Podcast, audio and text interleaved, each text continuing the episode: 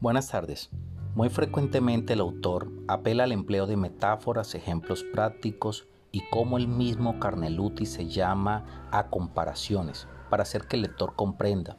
Este es un libro desarrollado y en su fluidez eh, es hecho o escrito para la gente del común, distintas profesiones, para que sea de fácil comprensión a través de símiles que resultarán de alguna manera ciertamente cotidianas. Cuando nosotros leemos este libro, eh, observamos de que hace una trayectoria en medio de situaciones del diario vivir.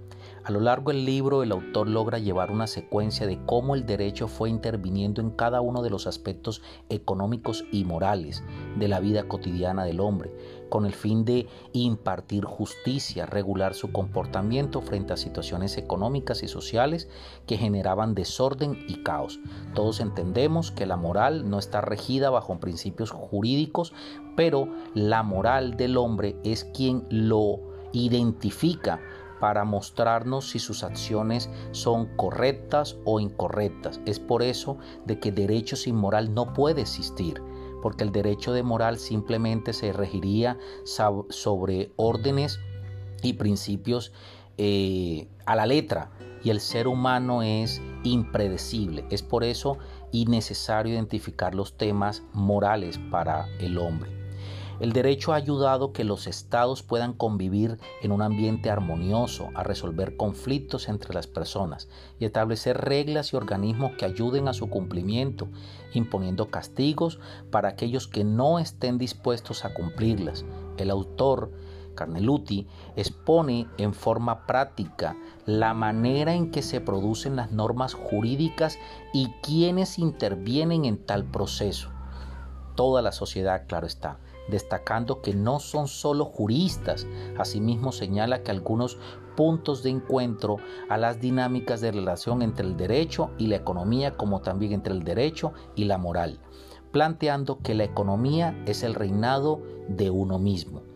El reinado de uno mismo, ¿por qué? Porque Carneluti dice que la economía sin moral es llevada al egoísmo, es llevada a obtener recursos o a obtener riquezas para, para, para satisfacer las necesidades propias de mí mismo sin pensar en los demás. Y la moral es el reinado de los demás, del altruismo, del tú, del otro, aquella que conlleva a que cada una de mis acciones se, sea primada por valores, eh, fundantes de, de, nuestra casa, que nos lleve a hacer las cosas con el beneficio colectivo hacia los demás.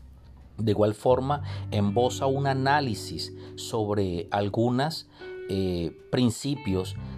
Por ejemplo, se define el derecho y las partes que intervienen en la generación y el cumplimiento de las normas. El derecho nace como la necesidad de regular hechos económicos, sociales en la población.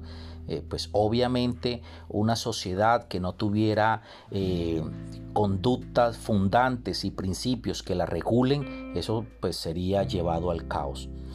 Uno de los propósitos, uno de los propósitos fundamentales del derecho es eliminar la guerra con la que justamente la guerra entre individuos ha pasado a convertirse en un delito hablándose esencialmente de guerra entre pueblos, la guerra, la propiedad y el contrato.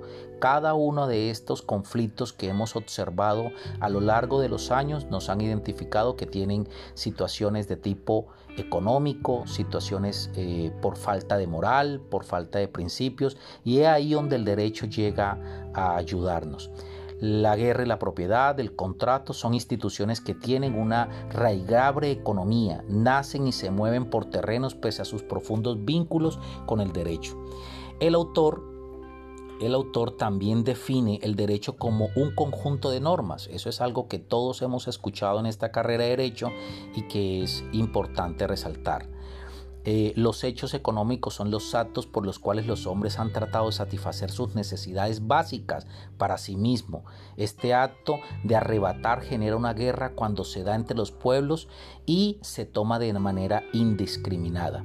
Ya entendemos que este es un libro que en toda su trayectoria nos muestra de manera explícita la grandeza del derecho y cómo es necesario en cada uno de los pueblos y en nuestra vida cotidiana.